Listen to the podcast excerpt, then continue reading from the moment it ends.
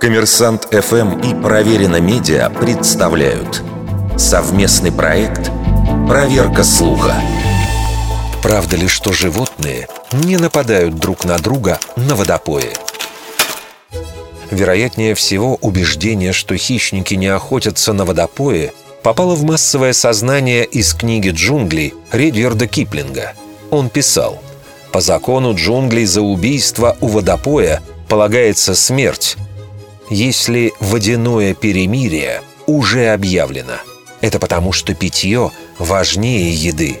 Несмотря на то, что Киплинг писал о периодах засухи, популярность обрело и более широкое представление, что животные в принципе не охотятся друг на друга на водопое. Тем не менее, в реальности дикие звери менее законопослушны, и для хищников водопой – удобный случай, чтобы схватить потерявшую бдительность добычу – Многочисленные видеоролики показывают, как из воды на пьющих животных часто нападают крокодилы. Не брезгуют охотой на водопои львы, гиены, волки и другие хищники. В большинстве случаев, когда животные мирно сосуществуют у водопоя, речь идет о травоядных, например, жирафах, зебрах и бегемотах.